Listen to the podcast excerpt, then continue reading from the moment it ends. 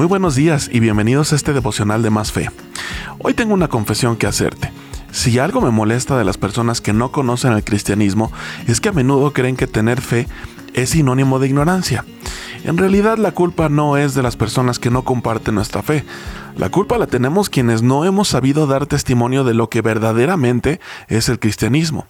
Prestemos atención por un momento a lo que dice la palabra de Dios con respecto a la fe. Mira, Hebreos 11.3 dice lo siguiente, por la fe entendemos que todo el universo fue formado por orden de Dios, de modo que lo que ahora vemos no vino de cosas visibles. Siendo bien claros y bien observadores, sabremos hacer una importantísima diferencia en lo que la Biblia nos enseña que es la fe. Una cosa es entender y otra cosa es aceptar. La Biblia en el pasaje que acabamos de leer no dice por la fe aceptamos. Dice literalmente por la fe entendemos. De hecho, en el lenguaje original en el que está escrito este párrafo, la palabra que se usa es noyeo, que, que, que en el griego quiere decir literalmente ejercitar la mente. Es decir, bien podríamos decir que por la fe ejercitamos la mente para entender que todo fue formado por Dios. Ahí pues hay una pequeña pero importantísima diferencia.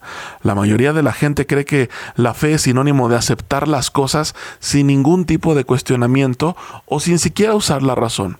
Y por supuesto que la gente relaciona fe con un concepto muy similar al de la ignorancia, pues somos como cultura latina el producto de una colonización que usó la fe para imponer un nuevo régimen gubernamental. Se nos conquistó con una bandera de evangelización.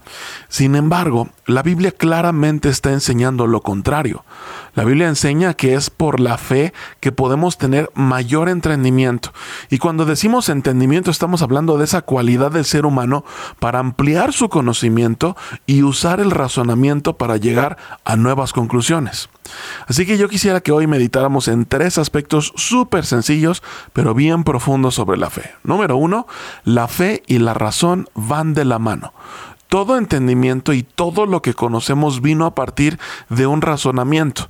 Y en el razonamiento hay algo que hace clic, a ese clic le llamamos lógica, cuando nos explican las cosas de tal forma que se nos permite involucrar la lógica y el razonamiento, es muy difícil que eso que nos están enseñando se nos llegue a olvidar.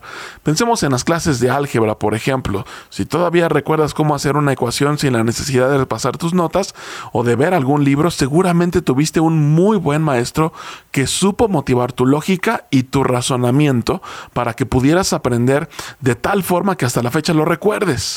Por eso Jesús usaba parábolas, porque a partir de lo que usualmente conocemos podemos llegar a entender las cosas que no alcanzamos a ver.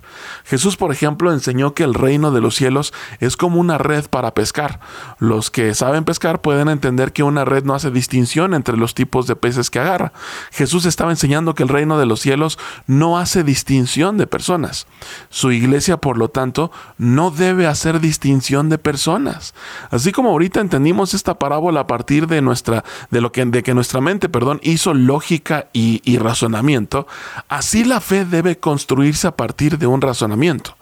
Por lo tanto, no eres menos espiritual si haces preguntas, si le dices a tu pastor, no entiendo, o si te abres con Dios y le dices, ¿cómo es que esto es cierto? Por el contrario, la ignorancia jamás estará en los planes ni en los caminos de Dios. Número dos, Estudiar la Biblia es, es esencial para desarrollar la fe. Si entendimos el punto anterior, entonces estarás de acuerdo conmigo que nadie puede tener fe a partir solamente de ir a la iglesia los domingos. La fe tampoco se transmite porque alguien ore por ti. Eh, asistir a una cruzada de milagros te deja tanta fe como ir al cine. Perdón que lo diga, pero si no te metes a la Biblia, nunca vas a desarrollar fe. Pero ciertamente no todo se debe quedar en la esfera del ejercicio mental. Por eso quiero que analicemos el siguiente punto. Número 3. ¿La fe se vive o no es fe? Este es el punto, en mi opinión, que hace del cristianismo un estilo de vida y no una mera filosofía.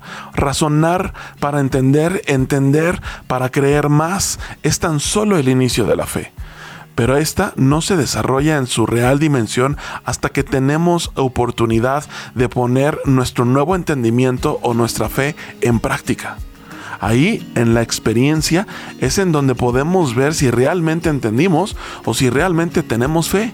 Y la noticia más importante que te puedo dar es una noticia que quizá no te va a caer bien, pero la fe usualmente se desarrolla a partir de las experiencias difíciles de la vida. Ahí es donde vemos si logramos entender bien a Dios, si hubo suficiente razonamiento como para desarrollar este tipo de fe que nos permita verdaderamente caminar sobre el agua o tener paz en medio de la tormenta. Así que preguntémonos si verdaderamente estamos entendiendo la fe como un estilo de vida a partir de un conocimiento genuino, donde la razón y el estudio son tan importantes como la experiencia y la resistencia en las pruebas. Mi oración, querido amigo, querido amiga, es que redefinamos nuestro cristianismo no por cuántos versículos nos sabemos de memoria, sino por cuánto de estos versículos vivimos en carne propia. Yo soy el pastor José Luis Arellano y deseo que tengas un excelente día.